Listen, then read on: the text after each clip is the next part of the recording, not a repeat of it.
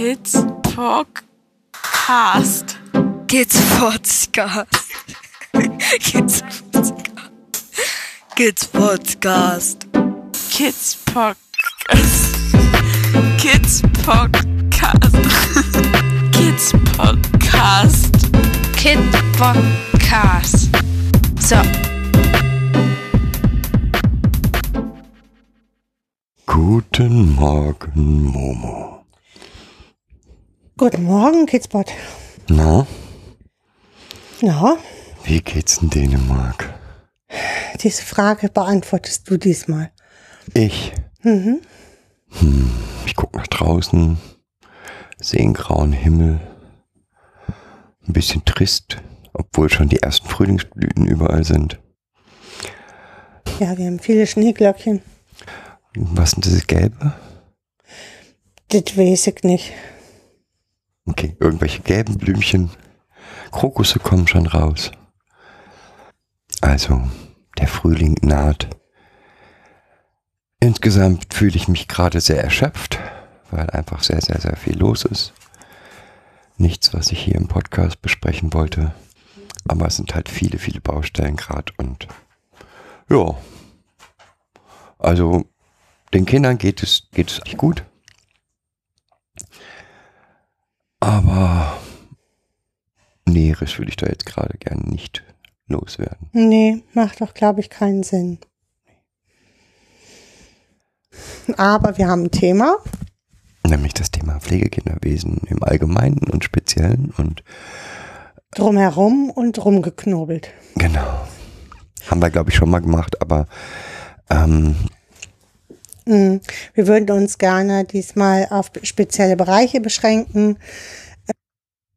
Ich glaube, du sagtest vorhin ähm, schon mal, äh, das Thema Transparenz ist dir ganz wichtig dabei, äh, als wir vorbesprochen haben. So, für mich ist auch nochmal ein Thema Laienarbeit und die Annahme zur Laienarbeit.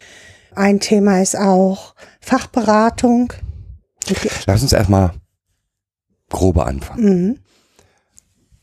Nehmen wir uns jetzt also mal ähm, eine Pflegefamilie vor. Eine x-beliebige, die wir beraten, so. Wer gehört da alles zu? Da gehört das Jugendamt zu, da gehört oft eine Fachberatung zu, also ein Träger noch, der diese Fachberatung übernimmt. Oder es gibt aber auch die Fachberatung durchs Jugendamt, dann ist kein Träger dazwischen. Dann gehören natürlich die Eltern dazu, zu diesem System. Dann gehört das nähere Umfeld, also das nähere Umfeld wie Schule dazu, Schule, Kita dazu und Netzwerkarbeiten dazu. Und davor würde ich noch, also vor Schule, Umfeld, nach den Eltern würde ich noch mal, wenn Teile der Sorge abgegeben sind, gehört, Vormund, ja, gehört halt noch ein Hm. Vormund dazu. Vormund und Großeltern, so gehören da ja auch immer noch mal zu. Ja. Also es ist ein großes Konglomerat an Menschen, die dort zusammen sind. Ja. Und, genau. Normalerweise sagen Pflegeeltern, wir würden gerne Pflegeeltern werden. Oder Eltern oder Menschen, Paare, wie auch Pflegemenschen, immer. Mhm. ähm, sagen, sie möchten gerne Pflegeeltern werden. Dann wenden sie sich an das Jugendamt in dem üblichen Fall oder an einen Träger. Ja, mittlerweile ist es so, dass wir einen absoluten Notstand haben an, an Pflegeeltern, sodass Jugendämter auch explizit werben und anwerben. Mhm. Und ja, was passiert dann? Ja, dann gibt's die ersten Gespräche und Sondierungsgespräche, Kurse, also Vorbereitungskurse, wenn die Eltern als äh, Pflegeeltern geeignet gesehen werden vom Jugendamt oder vom Träger. Die, ähm, da muss es dann immer auch unterschiedliche äh, Abklärungsverfahren. Sind die Pflegeeltern geeignet? Geht es weiter in die nähere Phase? Das heißt, es wird einmal mit den Pflegeeltern gearbeitet und einmal gibt es Vorbereitungskurse, Schulungen für die Pflegeeltern. Ja. Dann gibt's noch diverse Atteste, die irgendwie beigebracht werden müssen, finanziell, Das meine ich. gesundheitlich. Das meinte ich als, als Abklärungsphase. Ne? Das gehört halt alles zum. Genau. Und dann? Ja, dann gibt's irgendwann das Matching, also das heißt, es gibt ein geeignetes Kind. Das ähm, dann wird geguckt, passt dieses Kind in die Pflegefamilie, das nennt man Matching halt. Und äh, dann macht man, äh, klärt man das ab in einem sogenannten Hilfeplan, Gespräch und mit den Eltern zusammen, ob es denn diese Pflegefamilie sein soll. Ich gehe jetzt immer vom Ja-Fall aus. Die Pflegefamilie ist es. Dann wird ein Anbahnungsverfahren gemacht, das heißt Kennenlerntreffen zwischen Kind und Pflegeeltern. Wie oft muss man dann sehen. Manchmal ist aber auch gefordert, dass dann das Kind direkt wechseln muss. Aber in den meisten Fällen wird das abgeklärt erstmal durch Bereitschaftspflegeeltern und dann geht das Kind peu à peu dann in die Pflegefamilie vermittelt sozusagen. So. Und dann? Ja, dann ist natürlich engmaschige Begleitung erstmal der Pflegeeltern und diesem, des, des Kindes. Dann beginnt im Endeffekt die Eingewöhnungsphase des Kindes in der Pflegefamilie und andersrum ja auch, ist ja auch immer ein anders, ein Prozess von den Pflegeeltern an das Pflegekind. Da gibt es dann Kontakt zu Eltern, die ähm, begleitet werden müssen durchs Jugendamt. Da gibt es vielleicht Arztbesuche noch, da gibt es Schulbesuche und, und, und oder Kindergartenbesuche und so weiter und so fort. Also das ist so der normale klassische, ein klassisches Verfahren, ohne dass es jetzt großartige Komplikationen gibt. Ja, und dann gibt es verschiedene Modelle, so sage ich mal grob. Wenn ein Träger dazwischen geschaltet ist, ist das meistens grob nach dem Konzept der westfälischen Pflegefamilien. Mhm. Eigentlich bundesweit, auch wenn es westfälisch heißt, wird das umgesetzt. Wird das genau. so umgesetzt. Mhm. Das heißt, idealerweise ein Beraterteam ja. von zwei Beratern berät diese Familie dann in in ähm, erzieherischen Fragen, in äh, ärztlichen Fragen, in Auffälligkeitsfragen, wenn das Kind Auffälligkeiten hat. Ja, aber es gibt ja auch unterschiedliche Pflegeelternsysteme. Das muss man ja auch nochmal sagen. Es gibt einmal reine Pflegeeltern, die Laienkräfte sind. Und dann gibt es halt pädagogisches Fachpersonal, die, die sich als Pflegeeltern für speziell herausfordernde Kinder bereitgestellt haben und ja, halt nochmal, wo nochmal ein anderer Anspruch auch an Pflege und Beratung ist. Ja, man sagt, so eine Beratung findet ungefähr einmal im Monat statt. Mhm. Wenn es diese genau, wenn gerade bei Laienkräften, die brauchen natürlich viel mehr Begleitung, viel engere Begleitung nochmal, aber auch in den anderen Systemen, wo viel ja, wo jetzt nochmal andere Herausforderungen sind, auch an die pädagogische Begleitung andere Herausforderungen sind, da finden auch regelmäßig ähm, enge Begleitungen statt. So, und dann nächste Stufe sind dann die sogenannten Hilfeplangespräche.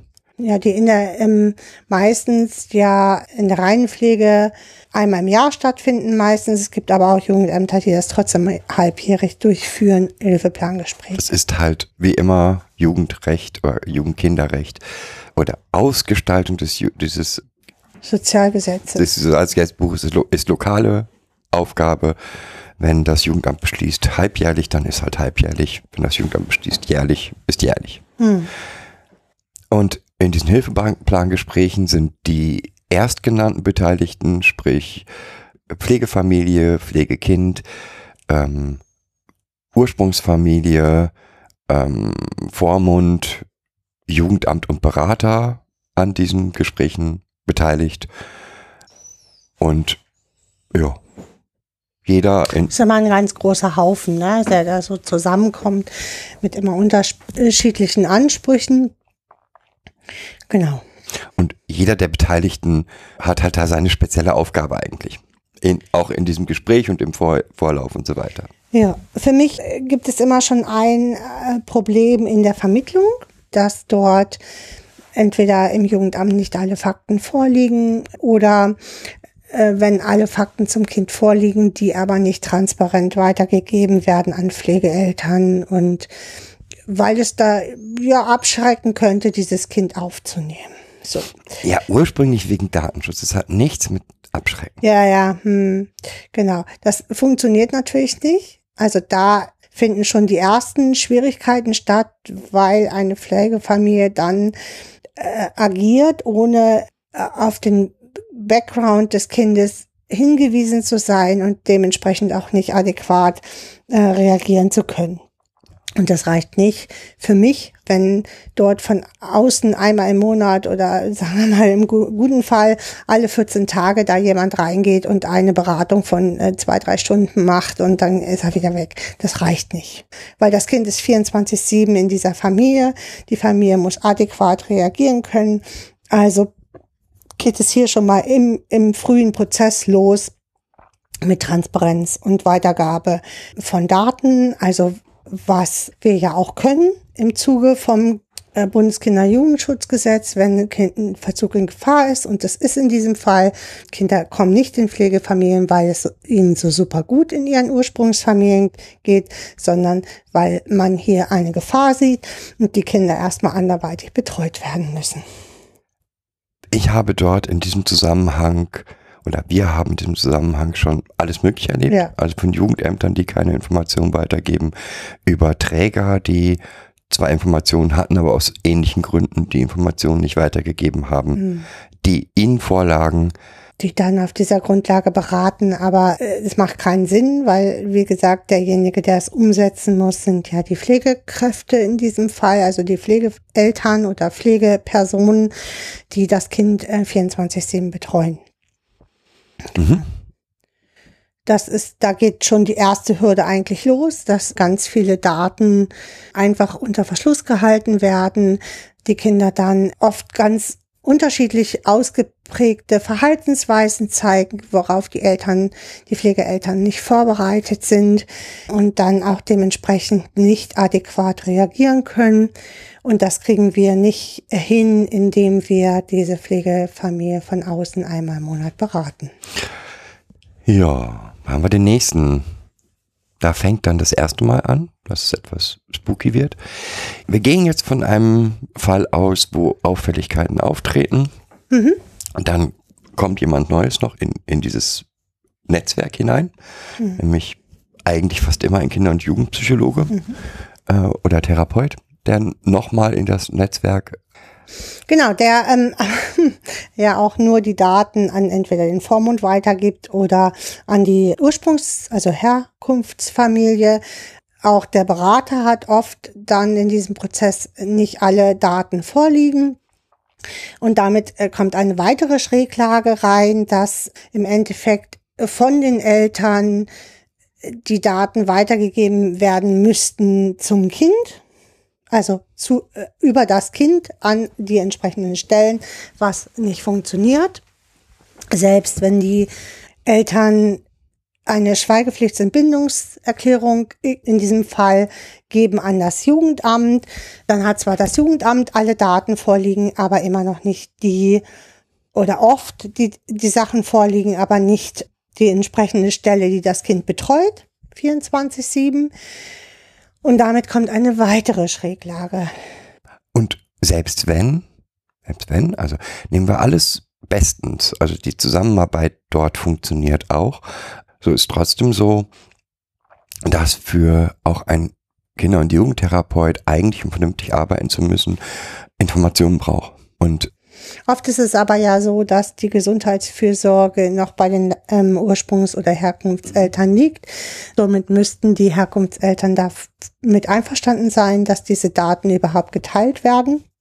Und das ist oft nicht der Fall. Genau. Und gehen wir jetzt mal vom, vom negativsten Fall aus. Ich sage jetzt mal negativsten Fall. Die Ursprungseltern sind völlig dagegen. Es ist vielleicht sogar gerichtlich auch dieser Teil an den Formen weitergegeben, dann sind in dem System diese Informationen einfach nicht vorhanden. Äh, man weiß dann, also ich habe schon mit vielen Pflegeeltern und auch selber schon so Anamnesebögen und irgendwas ähm, ausfüllen müssen, so im Vorhinein, das Typische. Und wo man immer nur schreiben kann, Keine Ahnung. keine Ahnung, weiß Wann, nicht. wann, wann ist das Kind gelaufen? Keine Ahnung. Wie ist- wann, ähm, genau, Wie war wann, die Geburt? Ja, genau. Ja. Ähm, auch hier gibt es äh, ja Lücken und äh, die behindern die Transparenz in ähm, der Arbeit mit dem Kind. Aber oft, ich hatte schon eine Sache genannt, dass man immer Angst hat, die Pflegeeltern springen dann ab, wenn sie wissen, was mit diesem Kind wirklich ist, werden auch hier Informationen nicht weitergegeben oder warum man bestimmte Anträge ausfüllen muss als Pflegeeltern oder warum man plötzlich erneut irgendwelche Zeugnisse einbringen muss. Das, Das- ist der nächste, genau. nächste Step. Also jetzt erstmal so, das ist der, der Start eigentlich und da ist ganz viel, ja, so ein, so ein Nebel über dem ganzen System. Dieser Nebel lichtet sich mit der Zeit, aber nie hundertprozentig. Das liegt für mich, liegt dieser Nebel daran, wie man Pflegeeltern sieht. Ich hatte das schon mal ganz bösartig als im Endeffekt als Sklaven für das Ju Jugendhilfesystem gesehen. So sehe ich das auch immerhin. Also diese, diese Laienkräfte brauchen einfach nicht so, so viel Wissen. Das liegt daran, dass man tatsächlich der Ansicht ist, dass äh, eine Fachberatung von außen ausreicht, um das System gut zu unterstützen. Das ist nicht der Fall. Das ist ein Trugschluss. Wie auch immer dieser Trugschluss ähm, zustande gekommen ist, wissen wir beide. Wir haben uns verschiedene Fachweiterbildungen in diesem Bereich angeguckt, die auch zum Teil von Unis geleitet wurden und waren mehr als entsetzt darüber, welche, ja, welche Ansichten hier zu Pflegeeltern herrschen. Dass Pflegeeltern eigentlich ständig als Bedrohung gesehen werden, auch in den meisten Fachbüchern, ähm, oder in vielen, nicht allen, ab- aber in einigen Fachbüchern werden Pflegeeltern hier immer als Tirade gesehen, die die Tirade noch anheizen und nicht beruhigen oder halt als Bedrohung fürs Kind gesehen. Also wir haben jetzt ein System von fünf, sechs Beteiligten und es ist wie in jedem Netzwerk, Das Schwächste. Das schwächste Glied ist natürlich Schuld an allem. Ja, also, wenn das Jugendamt keine Partizipation machen kann, dann liegt es natürlich daran, dass die Pflegeeltern sich verweigern. Wenn der Träger irgendwelche Unterlagen verschlammt hat, dann glaubt man doch wohl nicht, dass der Träger sagt, jo, haben die mir mal gegeben, Weiß ich gerade nicht. weiß ich gerade nicht, wo die sind. Das ist ganz oft, also das Ja. ist nicht, nicht selten in allen Beratungssituationen, die wir bisher gemacht haben, aber auch im eigenen Erleben ist es einfach so, dass der Fehler immer natürlich, bei diesen Laienkräften liegt. Genau. Und damit geht es los. Also es hat was mit der Sicht, das wollte ich eigentlich ja sagen, es hat was mit der Sicht auf das, ich sage mal, schwächste Glied in diesem Netzwerk zu tun.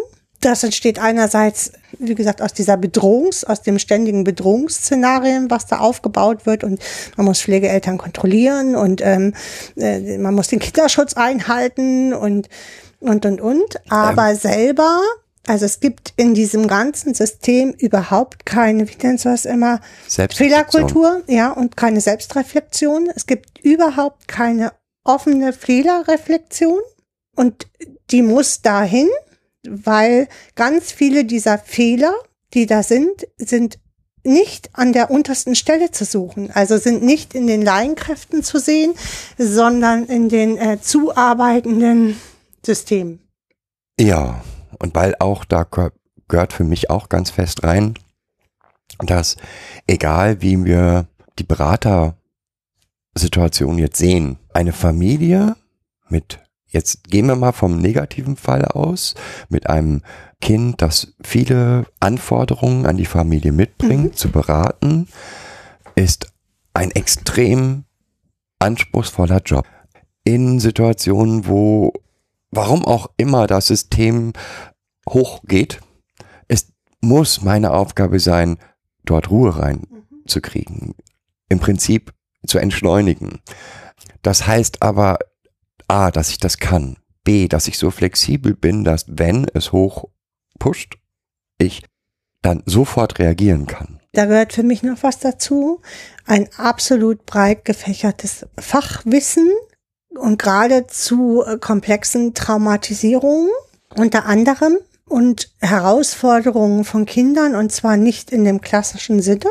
Dann äh, liegt das die Schuld, also man vergisst irgendwann in der Beratung, weshalb das Kind aus der Familie gegangen ist und sieht die Verhaltensweisen, die das Kind zutage bringt, nur noch im Kind und macht es als Charaktereigenschaften des Kindes und äh, berät dann damit auch das System falsch, also das Pflegeelternsystem falsch, als auch, dass man falsche Anforderungen an das Kind setzt. Das war die erste Herausforderung, die, die jemand als Berater hat. Die zweite Herausforderung ist, dass er dem Jugendamt berichtsverpflichtet ist. Das heißt, dass er im Prinzip, so wie das Jugendamt ja auch, übertragen bekommt, ein Teil der Wächterfunktion. Eine untergeordnete Wächterfunktion. Genau. Weil die übergeordnete Wächterfunktion liegt ja im Jugendamt, aber damit hat er die Meldefunktion. Das heißt, wenn etwas schief geht, muss er das melden. Mhm. Und ja, da ist der nächste große Punkt. Was heißt, wenn etwas schief geht? Ja. Ja, ab wo, ab welcher Situation muss ich reagieren und ab welcher Situation muss ich melden? Da ist, ich sag mal, möchte mal so sagen, von ganz vorschneller Reaktion bis ganz viel zulassen und nicht, nicht Und mal melden Teppichkern und dann Teppichkern alles zu haben sehen. wir alles gesehen, ne? Ja. ja, genau. Und auch da sehe ich, sehe ich so, auch da- da geht es nur, indem ich im Prinzip auch den Pflegeeltern diese Funktionen ja immer wieder auch klar mache. Also nicht klar mache in, im Sinne von ihnen das immer wieder erzähle, sondern ich muss in meinem Handeln auch immer diese Aufgabe mit transportieren. Das ist übrigens der Grund, warum wir diesen Podcast mal gestartet haben, ne? Mhm. für Pflegeeltern gestartet haben, um verschiedene Funktionen auch zu erklären, äh, verschiedene Aufgabenspektren, die in dieser Netzwerkarbeit einfach mh, gegeben sind. Und davor auch die Angst zu nehmen. Und äh, das ist mir gerade, als du das Ja. ist mir das wieder eingefallen, wie lange wir diesen Podcast jetzt schon machen. Ja, also, Also es ist eine, ist eine Aufgabe. Ja. Nehmen wir jetzt also an, aber das es, passiert oft nicht. äh, es ist wirklich etwas Auffälliges passiert, was ich, das Kind läuft weg. Ja, nehmen wir es mal an, das Kind läuft weg. Es geht nicht darum, dass er dafür verantwortlich ist, aber es geht darum, diese Information weiterzugeben. Das ist Wie das eine. immer. Das andere ist aber, dass hier oft falsche Bewertungsmuster angelegt werden. So, ne? Und äh, da sind wir bei, wieder bei unserem Thema, das Wissen. Also, das Wissen muss nicht nur bei denen sein, die beraten, sondern das Wissen muss in, in der Hauptsache bei denen sein, die, Die das handeln. Kind 24-7 betreuen.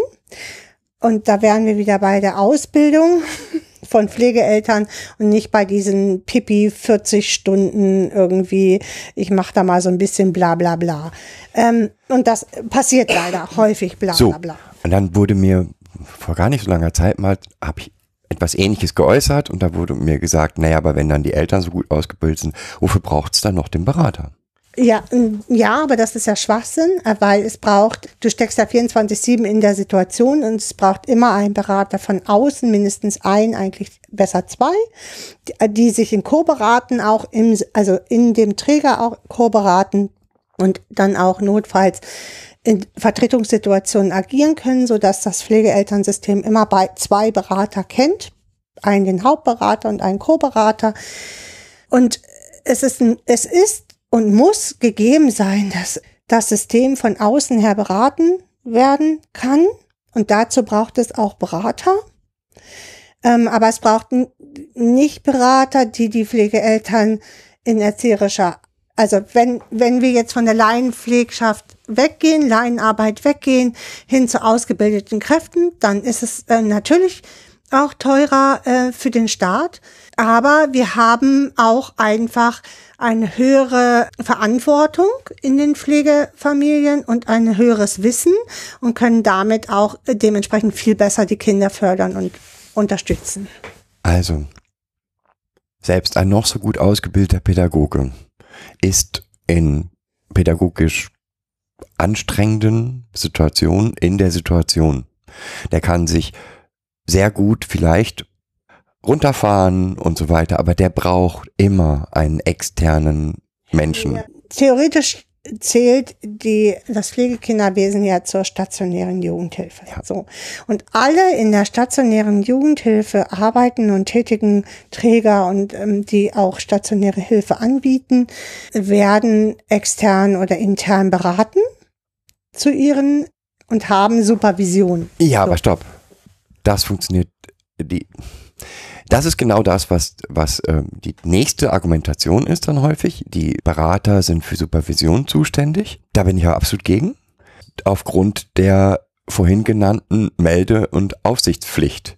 Und ich kann niemanden supervisieren, Nein, der dem ich übergeordnet bin. äh, nicht nur dem ich über, über dessen Fehlverhalten ich Meldung zu machen habe. Hm. Weil das hat zur Folge, und das haben wir auch oft in Beratungssituationen erlebt, ähm, dass dann ein Ballett gespielt wird, wie ich es mal nenne. Das Ja. Jugendamtsballett ist dann das Beraterballett, weil die Angst, das, was ich jetzt mitteile, könnte beim Berater aufgenommen werden als Fehler, den er meint, ans Jugendamt weitermelden zu müssen, bedeutet, dass ich entweder den Fehler nicht zugebe Hm. oder ihn beschwichtige oder was auch immer Hm. und somit keine pädagogische Arbeit stattfindet. Genau. Es geht ja einmal, gibt es die Beratung zu den ähm, zu dem täglichen Miteinander, also zur pädagogischen Arbeit, die ich als Pflegeeltern mache. Dazu braucht es einen Berater und dann braucht ein System, ein Pflegeelternsystem, das haben wir ja schon immer gesagt, auch immer Supervision Ja. extern, weil es auch Dinge gibt, die man, man ist zwar öffentlich, aber es gibt auch Dinge, die man ähm, persönlich auch nicht weitergeben möchte an einen Berater. Also so viel Vertrauen ist da nicht in das Beratersystem, so, ne? Und nochmal, das bedeutet nicht, dass der Berater nicht trotzdem eine wichtige Rolle hat, Ja. weil es braucht diesen, diese engmaschige Zusammenarbeit. Man benötigt Leute, mit denen man über pädagogische Dinge, pädagogischen Alltag diskutiert. Mhm. Ähm, da braucht Macht man das wirklich, Sinn? macht das Sinn? Können wir was anders Können machen? wir was anders machen? Welche Schritte könnte man denn noch alles machen? Machen. Welche Wege könnte man denn gehen? Hm. Und da, da braucht es solche engmaschige Beratung. Und der Bereich kann auch Aufsicht haben Genau. für mich. Ja, weil beispielsweise, wenn man im Alltag feststellt, irgendetwas funktioniert nicht richtig, man sollte doch mal zum Neurologen gehen und da Mhm. Überprüfung. Auf die Idee muss man kommen und es ist auch richtig, dass da jemand das Im Blick behält. im Blick behält. Genau, von außen. Im Blick. Genau. So. Aber, und das ist das für mich etwas, was ich immer wieder erlebe, ist diese Rolle des Beraters bedeutet nicht, dass er, dass es Dass er Äh, übergeordnet ist. Genau, dass es dort Abstufen gibt. Also ganz oben ist das Jugendamt, dann kommt der Berater, dann kommen die Pflegeeltern. So ist das nicht. Und darüber ist So noch wird der es aber oft gesehen. Ja, So. so ist es nicht. Und so kann es auch nicht funktionieren. So kann es nicht funktionieren, weil das alles Leute sind, die für das Kind arbeiten, so äh, und im Netzwerk ja funktionieren sollen. Ja. Und ähm, Netzwerkarbeit funktioniert nur, wenn auch alle Kräfte gleich, gleich stark verteilt sind im Endeffekt und alle ähm, Kräfte die gleiche Mitsprache haben. Ja, aber diese Rolle des, des, wie hatten wir es genannt, der Beaufsichtigung ist ja jetzt da. Des Beraters. Ja, Mhm. wie kann man denn dann trotzdem auf einer Ebene miteinander arbeiten? arbeiten. Das geht nur, indem man das Pflegekinderwesen so wie es ist abschafft. So. Und das gehört auch für mich so abgeschafft, weil das, also eigentlich sagt das Kinder- und Jugendhilfegesetz ja schon, dass es als Fachkräfte sein müssen, die in der Kinder- und Jugendhilfe arbeiten. So. Und äh, damit entsteht nämlich auch diese Schräglage, entsteht, indem ich aber sage, ja, normal ist das schön, aber für, für Pflegekinder ist das nicht so wichtig. So, da haben wir außen von außen Berater, da setzen wir einfach die ähm, Fachaufsicht, geben wir den Beratern und die Pflegeeltern sind halt unwissend, sind halt Eltern. So. Und damit sind wir, wie wir das immer sagen, bei satt und sauber. So. Satt und sauber hat man vor Jahren schon in der stationären Jugendhilfe ab, vor Jahrhunderten fast schon, äh, in der stationären Jugendhilfe abgeschafft. Aber bei Pflegekindern sind wir da immer noch. Und da sagen andere immer, ja, das ist aber sonst zu teuer. Ja, also Pflegekinderwesen soll möglichst günstig sein. Warum auch, warum? Wie warum? Warum nimmt man denn, also, und äh, ja, so viel Hilfe brauchen die kleinen Kinder ja noch nicht. So.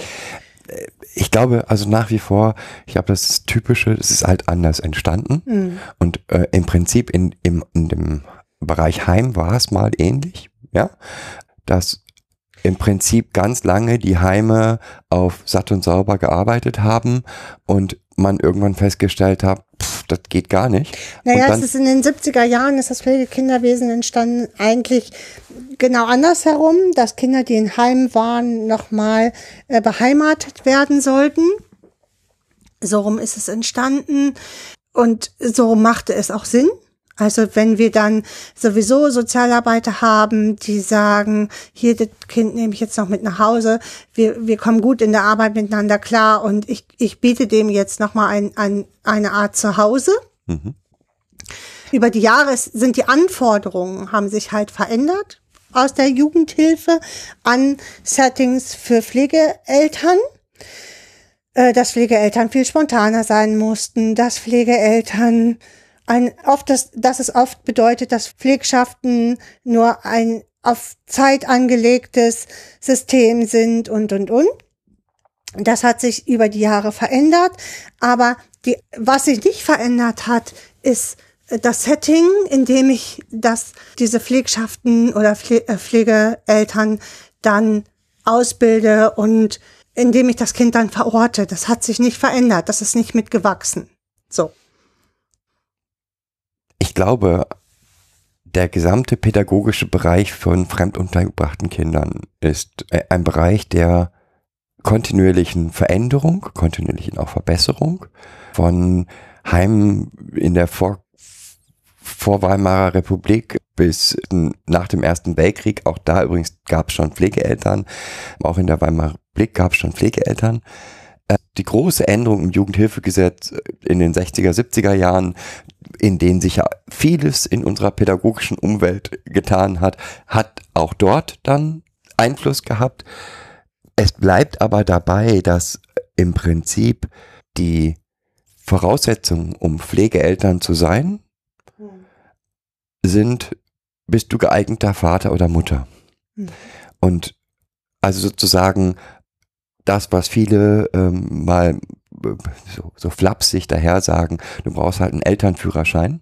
Der wird im Prinzip von Pflegeeltern Erbracht. erwartet oder Ja. erbracht, dieser Elternführerschein. Was auch nicht heißt, dass da alles super ist, das will ich, das, das nochmal außen vor. Aber dieser Elternführerschein alleine reicht halt nicht Hm. für die Anforderungen, die, Die- zu großen Teilen vorhanden sind. Ja, eigentlich kennen wir kein System, wo das nicht vorhanden ist. Ja. So. Ja, Und beraten wir auch nicht. Also beraten wir auch keine Systeme, wo das nicht, wo nicht solche Auffälligkeiten bei, schon bei Kleinstkindern sind, dass es nicht mehr Ausbildung und Beratung, also mehr Ausbildung der Pflegeeltern braucht als äh, das, was dort erbracht wird. von fetalen Alkoholsyndrom über Trauma, über sonstige Aufhörung, all das Psychische Auffälligkeiten. psychische Aufwand, all ne? das Hm. ist Alltag in Pflegefamilien und nicht in irgendwie zwei, drei Prozent der Pflegefamilien, sondern in weiten Teilen der Pflegefamilien. Und um in diesem, diesem Setting pädagogisch gut arbeiten zu können, brauche ich Ausbildung, aber ich brauche auch ein, eine Umgebung um mich herum, Hm. wo ich nicht das Gefühl habe, Dass ich denen unterlegen bin, ne? oder So, hier arbeitet jemand gegen mich. Ja. So. Oder beaufsichtigt mich im Endeffekt. Ne? Wie gesagt, das ist ja das, was ich mal sagte mit, mit äh, Sklaventum. Da ist irgendwie so ein Berater, der dich so beaufsichtigt wie so ein Vorarbeiter am Fließband, äh, dass du deine Arbeit auch richtig machst. Aber du hast gar nicht das Wissen dafür. Also ähm, Und in einem guten Berater-Pflegeeltern-Setting ist eine Weitergabe von Informationen an das Jugendamt auch überhaupt kein Problem. weil es transparent ist. Also ähm, es muss halt, die Pflegeeltern müssen in alle Schritte mit einbezogen werden. Das ist, ist Pflicht, weil sie sind ja auch in der Netzwerkarbeit. Nur wenn ich in der Netzwerkarbeit wirklich transparent bin, das heißt, jeder Schritt, jeder weiß alles, kann dieses Netzwerk auch gut funktionieren. Und es ist halt auch gleichwertig, ne? Also es kann nicht sein und darf auch nicht sein, dass ein Berater Dinge ans Jugendamt oder Berichte ans Jugendamt schreibt, ohne dass die Pflegeeltern davon wissen. Mhm. Und andersrum. Also die Pflegeeltern können auch nicht irgendwas ans Jugendamt schreiben, ohne dass der Berater das weiß und so weiter und so fort.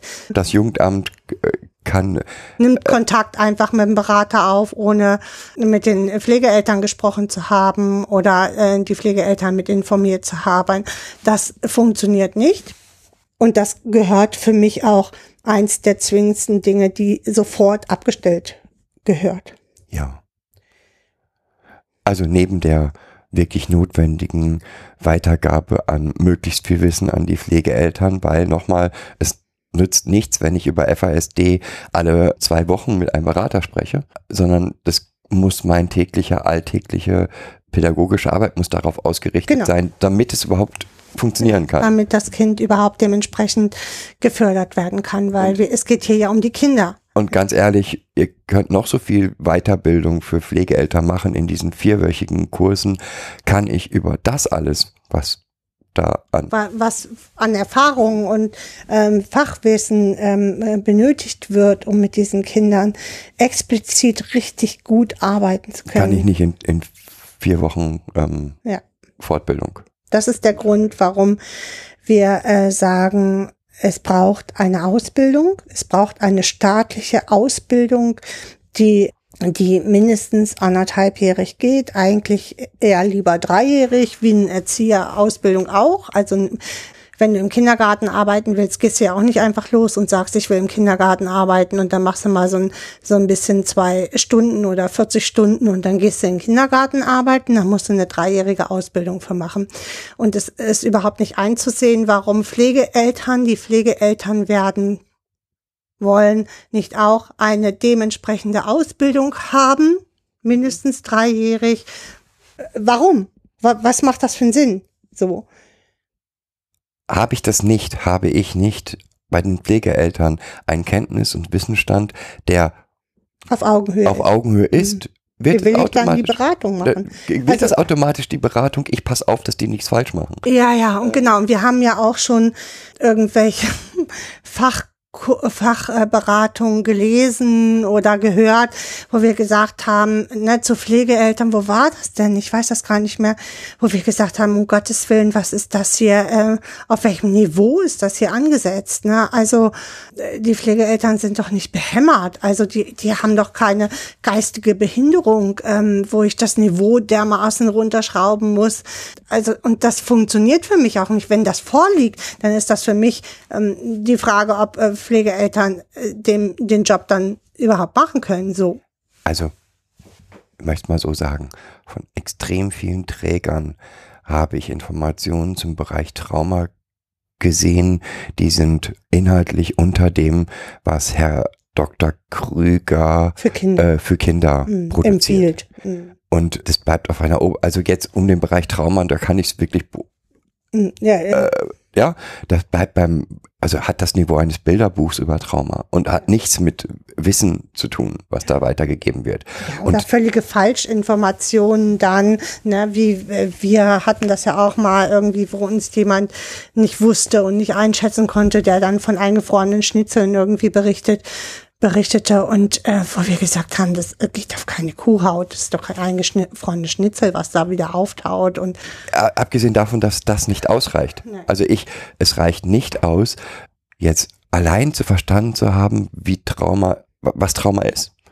Um Mhm. pädagogisch richtig zu arbeiten dazu. Nee, das kennen wir ja auch von Wachberatungsstellen, die dann meinen, äh, sie haben Trauma verstanden, weil sie eine Fortbildung gemacht haben und dann mit Büchern arbeiten, wie äh, du kannst deine Wut selbst bändigen. So, ne? Äh, bei schwerst traumatisierten Kindern, die in ihren Herkunftsfamilien äh, Gewalt erleben und die dann in eine Beratungsstelle gehen, äh, und dann, wo mit denen dann gearbeitet wird, du kannst deine Wut selbst kontrollieren. Also, wo ich immer wieder auch sprachlos bin und äh, wo, was mich auch mittlerweile so wütend macht, dass eigentlich hinfahren könnte und äh, die Fachberater verprügeln könnte, weil das für mich, ja, das ist für mich unterste Kajüte. So.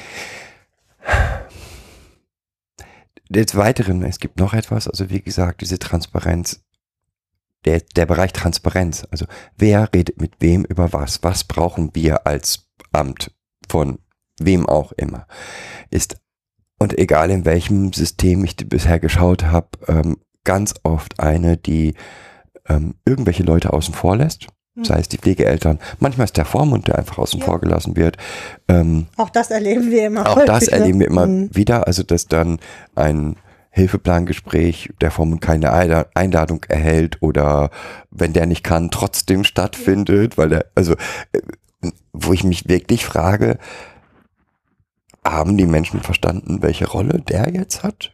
So äh, Nein. im System. Möchte man ja auch nicht.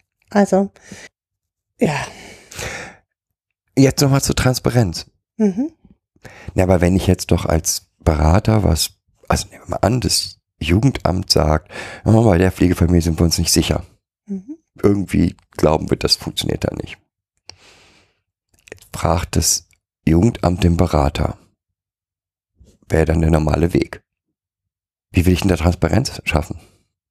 Indem ich das Thema offen auf den Tisch lege. Also, ich habe hier das Gefühl, hier ist irgendwie eine Schräglage. Und wo ist die Schräglage? Wir müssen jetzt erstmal überprüfen, wo hier die Schräglage ist. Wo ist die Schräglage? Kann ja auch sein, dass der Berater eine völlig falsche Einschätzung hat oder gar keine Informationen hat, weil er gerade nur der Co-Berater ist und in dem System gar nicht steckt oder eine Vertretung und ähm, sich nicht mal die Fallakten durchgelesen hat. Also da einfach so rumlamentiert in dem Wust, in, dass er so Also, äh, das ist mir ganz wichtig. Also nehmen wir es mal an, wir haben eine Pflegefamilie, wie auch immer sie ausgebildet ist, und das Jugendamt hat das Gefühl, da läuft was nicht richtig und fragt den Berater. Der Berater, der alle 14 bis, Ja, ja, 14 bis vier, vier bis Wochen, äh, vier, vier, Wochen, sechs 14 Wochen. Tage bis vier Wochen in der Familie ist. Wenn dem so wäre und er wirklich eng beraten würde, müsste er sofort antworten können, kann nicht sein. Ja, also ihre, ihre Formu äh, Vermutung ist falsch, weil Genau. ich bin alle vier Wochen drin Kann er aber nicht. und äh, die Arbeit ist Kann er nicht. was? Wird er gern. Wird er vielleicht gern. So. Kann er aber nicht, da das Jugendamt ihm vorsteht. Also es, auch diese Ebene arbeitet ja nicht auf Augenhöhe, Genau. sondern äh, als Auftraggeber und Untergebener. Und in dem Fall ist er Untergebener und gar nicht auf Augenhöhe und arbeitet stumpf äh, die Aufträge vom Jugendamt ab. Und genau da ist das, das große Problem, Mhm. weil eine Einschätzung, wie die Situation des Kindes ist, kann meiner Einschätzung nach nur einmal jährlich stattfinden, weil einmal jährlich, und da muss sie auch stattfinden, weil einmal jährlich alle Informationen zusammengetragen werden Genau. über die Situation des Kindes. Genau, und so viel verändert sich meistens ja auch nicht. So, und wenn, dann muss es ja sowieso äh, Not, Notfallhilfe, Plangespräche geben. Genau. Und, so, und ne? habe also, ich das Gefühl, habe ich das Gefühl als Jugendamt, dass irgendwas seit dem letzten Hilfeplangespräch, nachdem, in dem ich ja beschlossen habe, die Hilfe geht so weiter, äh, nicht stimmt, da muss ich wieder ein HPG machen. Mhm. Dann kann ich nicht den, und genau da wären wir wieder bei Transparenz, weil dann kommt offen auf den Tisch. Und wenn ich als Jugendamt das Gefühl habe, es läuft irgendwo nicht richtig, dann muss ich offen kommunizieren und sagen, irgendwas stimmt hier nicht. ähm, von mir, aus meiner Warte kann das Jugendamt das gar nicht einsehen. Da, da ist nämlich auch, seitdem das Jugendamt nur noch Steuerorgan ist, aber die, über die Hilfe entscheidet, kann es gar nicht mehr im Fall stehen. Also, und kann gar nicht weder das Kind wirklich kennen, noch die Pflegeeltern kennen, noch den Berater richtig kennen. So, dass diese, diese Aufteilung in Steu nur Steuerung und äh, darunter gesetzt pädagogisches Personal, was das abfängt, die funktioniert nicht. Und das weiß man auch schon länger, dass das so nicht gut funktioniert. Und trotzdem fährt man es aber weiter. Wie gesagt, das ist das, worum es eigentlich geht. Das Jugendamt, was gar nicht die Informationen hat, etwas in Frage Mhm. und versucht über einen Weg diese Information, das erleben wir immer wieder, ja, über einen Weg äh, die, an die Information zu kommen, Mhm. die es eigentlich braucht, wendet sich dann an Person XY, Als Person X, Berater, äh, der, was, Fachberatung. und das ist ganz, auch das erleben wir leider sehr häufig, dass Beratung fast nicht stattgefunden hat, dass der Berater eigentlich nicht im, im ja, also die, da wird zwar gut Geld eingenommen, sagen wir mal so, aber die, die fachliche Arbeit, die dahinter steckt, ist sehr, sehr in Frage zu stellen und aber nach außen verkaufen, das tut derjenige sich. Also da ist ja noch mehr. Es gibt ja auch diese Zweigliederung. Ne? Einmal gibt es äh, die Pflegeeltern, die vom Jugendamt betreut werden, die eigentlich überhaupt nicht betreut werden. Auch das haben wir äh, selber erlebt, wo man sich dann nur zur Hilfeplanung trifft. Oder wenn es gerade eine Krise gibt, so. Aber äh, wo die Pflegeeltern im Endeffekt auf sich alleine gestellt sind und äh, mal so zusehen können, wie sie das hier so lösen für sich alles. Das wird immer begründet mit zu vi- vielen Fällen. Das ist auch so. Solange ein, ein Sachbearbeiter im Pflegekinderwesen 70 Fälle für eine volle Stelle hat, kann er, das ist wie in der stationären Jugendhilfe auch, kann er diese Arbeit dort gar nicht machen. Also, Also- bei Pflegekinderwesen würden 40 Fälle schon bedeuten, dass ich es eigentlich nicht machen kann. Ja. Ja. Also wenn ich das so, wenn die pädagogische Steuerung auch im Jugendamt äh, ist, müsste auch dort, selbst bei, Naja, deswegen hat man das zum Beispiel bei den Vormündern die äh, Fallzahl damals ja herabgesetzt und hat gesagt, Vormünder mit einer vollen Stelle können nicht mehr als 35 ähm, Hilfen äh, betreuen, also äh, Vormundschaften führen. Mehr können sie gar nicht, weil sie müssen ja einmal im Monat jedes Kind äh, theoretisch gesehen haben das gilt ja im Endeffekt für Pflegeeltern nicht anders. So, äh, für Pflegefamilien nicht anders. Wenn ich im Pflegekinderwesen bin, sollte ein Sachbearbeiter seine Pflegefamilien regelmäßig besuchen und die beraten.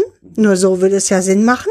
So, das äh, passiert aber nicht, weil das Arbeitsaufkommen in den Jugendämtern so hoch ist, dass das gar nicht funktioniert. wie oft wir schon von Jugendämtern den Satz gehört haben, ja, aber da ist ja die Familie, wo es so gut läuft und deswegen haben wir uns da bisher nicht gemeldet. Hm.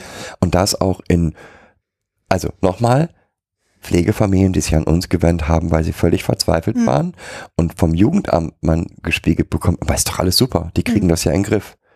Da, da, da stimmt ganz vieles nicht. Ja. Es gibt Pflegefamilien, in denen ganz viel schief läuft. Die Tendenz dann ist, wir müssen mehr beaufsichtigen. Hm. Mehr Kinder. Je höher ich aber beaufsichtigen bedeutet aber, dass ich die, die eigene Rolle erhöhe. Das bedeutet dass ich keinen wirklichen Kontakt zu, den, zu der Situation in der Pflegefamilie habe, weil nochmal, sobald ein Ungleichgewicht da ist, fängt das Ballett an. Hm. Es ähm, bedeutet halt auch, dass ich diejenigen, die den Job machen, also die 24-7 am Kind sind, abwerte. Und zwar völlig abwerte. Laienkräfte sind halt nur so Pflegeeltern. So. Einmal das und eben, ich krieg dann keine Informationen. Mhm. Also ein, ein autoritär, au- autoritärer Chef in einem normalen Unternehmen, der sagt, wenn ihr nicht bis 6 Uhr das fertig habt, der, der kriegt dann eben diesen Job, diese Arbeit, so gerade so hm, irgendwie hingeschlunzt, aber um 6 Uhr ist es da. Wenn ich aber will, dass die Menschen mitarbeiten, ihr Bestes einbringen, dann, Konstruktive Führung mache. dann muss ich anders arbeiten. Aber dieses Denken ist in, ist nicht Wir nur haben sehr hohe Hier Hierarchien geschaffen. Und die werden immer höher, diese Hierarchien. Ja, weil es gibt Sachen, die laufen schief. Und, Und- dann kommt die, gibt es noch eine Hierarchie höher und noch ein, ähm, ein äh, Kinderschutzprogramm und äh, noch eine Kinderschutzfachkraft, die dann auch noch ins System kommt. So. Und da haben wir so, haben wir so einen Fall Lücke, oder Lüchte heißt es ja richtig, Mhm. ähm, wo dann plötzlich auch das sind ja Pflege, war ja ein Pflegevater und nein, das war kein Pflegevater, weil das war der es war Familienpflege von der Mutter so eingesetzt und es waren Jugendämter, die nicht in der Lage waren, dort ähm, Entscheidungen zu treffen. Das haben wir ja in allen Systemen gehabt. Na, also wenn wir nach Münster gucken, nach Gladbeck gucken, da haben ganz viele Menschen drauf geguckt, die alle nicht in der Lage waren, das zu sehen, was dahinter steht. So ähm, sich gegenseitig auch behindert haben, ob das Staatsanwaltschaft ist, ob das ähm, äh, also dieses Beratersystem in, in Münster, was äh, ja aus ganz vielen Ebenen Polizei, aus ganz vielen Richtern ähm, zusammengesetzt ist, Staatsanwaltschaft und wo man nicht gesehen hat, dass der, ähm, dieser Stiefvater da schon tausende von Strafen hat und das nicht weitergegeben hat untereinander. Und das vor Gericht gelandet ist und ähm, immer wieder das Kind, äh, die Familie für gut befunden wurde, wo das Kind also über Jahre durch die Hölle gegangen ist, weil Fachkräfte sich lieber an Strukturen einhalten, als sich um äh, den Kinderschutz wirklich zu kümmern. Na, und solange wir diese großen Hierarchien haben in der Pädagogik, und das äh, ist auch ein großes Manko, also mit diesem Steuerlevel durch die Jugendämter haben wir halt eine abgehobene Entscheidungsebene, die nicht mehr. Ja, es kommt ja noch dazu. Genau. Hast du auch noch mal, also ist ja noch mal der Glaube, auch wenn das gerne in Hilfeplangesprächen ähm, so ankommt bei Pflegeeltern, dass diese Dame, die dort meistens Dame, wär, wär, ich fände schön, ich schöner, fänd schöner, wenn mehr Herren auch wären. mehr, es gibt auch Herren. Ja, aber der, der, der mir gegenüber steht, irgendeine Entscheidung trifft. Ja? Das ist nicht so. Hm. Der setzt sich für meine Entscheidung ein, aber Nicht mal wenn er es tut.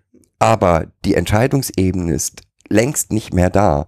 Ähm, das, das Steuern ist ein, noch mal eine Stufe höher. Ja. Und das mu- noch mal, das muss ein, uns klar werden. Wir haben ein System geschaffen, in dem die Entscheidungen, die gefällt werden, in einer Ebene gefällt werden, die nichts mehr mit dem Kind zu tun Mhm. haben. Gar nichts mehr. Die sehen das Kind nicht, die kennen das Kind nicht, die kennen Berichte, ähm, aber der die genau nur auf diesen Berichten entscheiden. Ne? Ähm, und äh, wo der wirtschaftliche Anteil, also das Controlling, immer einen höheren Einfluss bekommt als pädagogische, ähm, pädagogisches Wirken. Selbst die ähm, Sachbearbeiter, die dort arbeiten, als, als die Frau vom Jugendamt oder der Herr vom Jugendamt, sind alles ausgebildete, hoch ausgebildete Sozialarbeiter, die überhaupt keine Entscheidungs Macht mehr, Kompetenz mehr haben, denen man komplett die Entscheidungskompetenz entzogen hat. Ähm, wo die Entscheidungsebenen dann in der Teamleitung oder einen drüber liegen. Dazu nochmal, ich weiß, dass es Jugendämter gibt, die anders arbeiten, ist mir bewusst. Ich weiß aber von vielen, vielen, vielen, vielen Jugendämtern, wo das genau so läuft. Genau, gerade hier in Nicht Schleswig-Holstein. nur hier, äh, aber- ist äh, in Nordrhein-Westfalen, ich weiß von vielen, vielen Jugendämtern, wo es genau so läuft, Ja. wo im Prinzip der im Prinzip der, der die Jugendamtmitarbeiter nur noch so eine so eine Berichtsebene dazwischen Ja, so eine sind, die, Strohpuppe ist im Endeffekt, die da sitzt. die Also den Stress entgegennehmen darf und dann sagen muss, hier, das wäre das, was wir gerne wollten oder was die Gruppe, die, Runde beschlossen hat, was gut wäre und wo aber die Entscheidung komplett losgelöst ist vom, von den handelnden Personen. von der pädagogischen, von der pädagogischen Einschätzung. es Und- geht nicht mehr um pädagogische Einschätzung. Und das bedeutet aber gleichzeitig, und das, ich denke, das kennen wir aus allen Bereichen, wo solche äh, Entscheidungen über Menschen gefällt werden, in dem Moment, wo ich da Ebenen dazwischen packe, sind es irgendwann nur noch Zahlen, Mhm. irgendwann nur noch Klient XYZ Ja. und dann fällt mir ein Nein viel leichter, weil ich gucke dann auf mein, Ja, deswegen ist das eingeschränkt. genau, ich gucke auf meine Kosten und sehe Nein, äh, egal ob es notwendig wäre oder nicht. Ja. Ja, also können wir eigentlich nur dazu aufrufen, Transparenz, Transparenz, Transparenz. Keine Kommunikation in, auf, auf der Ebene derer, die am Hilfeplangespräch beteiligt sind. Komplett. Darf es keine Kommunikation geben, die keine aus, Nebenkommunikation Genau. gibt. Mhm.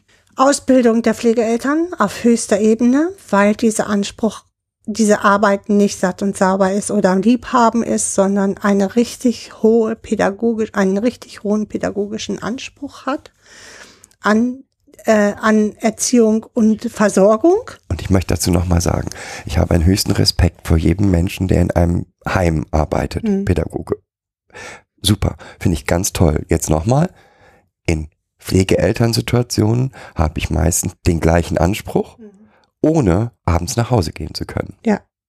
Und das ähm, Genau. sollte man, Es darf ist halt man, 24-7 äh, und zwar 365 Tage im Jahr. und das darf man einfach nicht mit einem, naja, es sind halt die Pflegeeltern ähm, abtun. Nee, und meistens macht es ja nur einer, der andere muss ja Geld verdienen. Also es ist ja ganz anders als hier in Dänemark, wo wir immer die Situation haben, dass die Pflege, die Pflegeperson finanziell völlig abgesichert ist, so und äh, das muss auch für mich so sein. Also ich muss daraus auch mein Leben gestalten können. Mhm. Ja, das ist für mich nicht irgendwie so, ja, dann bleibst du halt als Mutti mal zu Hause und Papi bringt das Geld nach Hause. So. Und nur wenn ich das, all diese Rollenerwartungen aufgebe, da, da ist nämlich auch noch so, da ist auch noch ähm, gesellschaftliche Rollenerwartung an Frauen, die machen das schon und so weiter und so fort. Da kommen wir an so Rollenerwartungen auch nochmal, die hier völlig falsch gesetzt sind. Nur wenn wir das aufgeben und begreifen, dass Pflegekinderwesen und Pflegekinderversorgung von Pflegekindern genauso aufwendig ist, wenn nicht sogar dadurch, dass es die, die Schädigungen oft im frühkindlichen liegen, noch aufwendiger sind, weil Kinder ihre äh, Probleme nicht benennen können. Nur dann, wenn ich das endlich aufbreche und den Deckel darunter nehme und sage, Pflegekinder, die rausgenommen werden in eine Pflegefamilie, die haben schon viel durchlaufen und da ist viel ähm, Schieflage drin gewesen in ihrem ersten, in ihren ersten Lebensjahr und, oder in ihren ersten drei, vier Lebensjahren. Da sind viele Zirkel gelaufen, ähm, bis das, bis diese Entscheidung gefällt wurde. Das Kind ist so gefährdet, das muss aus der Familie genommen werden. Dann haben wir es auch immer mit frühkindlichen, komplexen ähm, Strukturen zu tun, also Gewaltstrukturen zu tun. Ob das dann eine Traumatisierung ergeben hat oder nicht, aber es gibt komplexe Gewaltstrukturen, denen das Kind ausgesetzt war und in dem Moment hat es einfach der Anspruch an Pflegeeltern so extrem hoch, an die Betreuung, Versorgung, Pädagogik so extrem hoch. Und nur wenn wir das endlich begreifen, können wir davon ausgehen, dass wir eine gute Versorgung und gute Pflege von Pflegekindern haben, die auch auf Augenhöhe mit den Pädagogen, mit den auszuführenden Pädagogen geschieht. Schöner Schlusssatz. Ja. Dem habe ich nichts mehr hinzuzufügen. Ja, aber ich möchte mit was Positivem enden. Weil, Echt? ja, Ich äh, wollte gerade aufrufen, keine Pflegeeltern mehr zu werden. Ähm, äh, aber das wäre jetzt nichts Positives. es geht für mich auch nicht darum, äh, keine Pflegeeltern mehr zu werden, sondern eigentlich geht es darum, dass, Pflegekinder, also die Pflegeeltern aufzuwerten, genau, aus der Leiden, Leiden Und, Arbeit rauszukriegen. und Hm. wir, um dahin zu kommen, ist ein langer Weg, aber dazwischen haben wir einen Zwischenschritt. Ja. eigentlich, der jetzt notwendig ist, dass jetzt gesagt wird, okay, wir haben zwar da Berater drin, aber wir brauchen extreme Schulungen für Pflegeeltern. Ja. Und das wäre etwas, was ich finde, was Verbände dringend umse fordern müssten und ähm, insgesamt fördern müssten. Und das nochmal, es nützt nichts, über Trauma einen einstündigen äh, Abend zu machen, über FASD eine Fortbildung, Veranstaltung von fünf Stunden zu Und machen. es müsste, müsste in die Köpfe der Berater gehen, dass ihre Funktion nicht aufgehoben ist, nur weil ich Pflegeeltern ausbilde. Ja, das ist ja die Angst von Beratern, dass sie dann keine Berechtigung mehr haben, weswegen sie immer sagen, Pflegeeltern brauchen das nicht. Doch, Pflegeeltern brauchen das, weil die Beratung von außen nicht ausreicht, um ein Kind zu versorgen. Und ihr seid nicht über, weil äh, Pflegeeltern gut ausgebildet sind. Das würde ja bedeuten, dass die Teambesprechung in stationären Jugendhilfen auch völlig über ist. Also äh, Brauchen die alle gar nicht brauchen mehr. die alle gar nicht mehr. Äh, Was für ein Schwachsinn. So, ne? Also Aber es funktioniert halt auch nicht in dem Sinne, wie es jetzt aktuell ist, Mhm.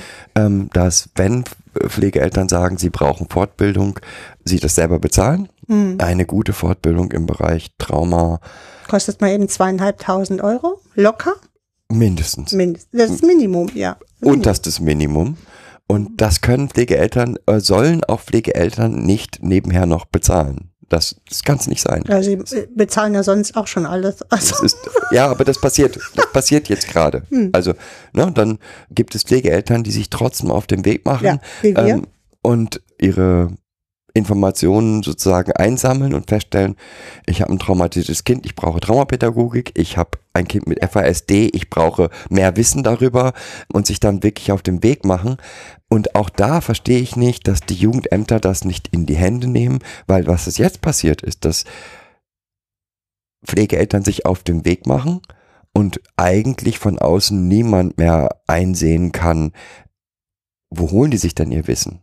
Ja? Mhm. Und das Ja, ja. wissen, auch das wissen wir. Es laufen genug Leute drum, äh, herum, die mit ähm, Heilsteinen und ähnlichen esoterischen Scheiß versuchen, dort zu helfen. Und ja, Mm, Aber andersherum ist es halt auch so, selbst wenn sie dann gute Fortbildungen finden, werden ihre Aussagen halt trotzdem nicht als gleichwertig gesehen, so, ne? Also, ähm, und wird dann äh, wieder in Laienarbeit abgemünzt, ja, sind ja nur die Pflegeeltern, so, ne? Also, und das kann und darf so auch nicht weitergehen. Das, jetzt bin ich schon wieder im Negativen. Jetzt musst du Genau. es wieder ins Positive rum. nein, jetzt ist Schluss. Ich sag gar nichts mehr, weil du drehst ja alles immer negativ. Boah, das stimmt überhaupt nicht. Ich wünsche euch einen schönen Abend, gute Nacht, schlaf gut, ähm, Schönen Tag. schönen Tag, guten Morgen. Ähm, verbringt einen tollen Tag oder schlaf gut, erholt euch gut. Bis demnächst. Tschüss. Tschüss.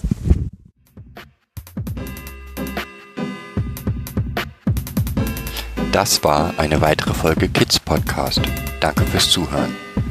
Show Notes und die Möglichkeit zu Kommentaren unter kidspodcast.de.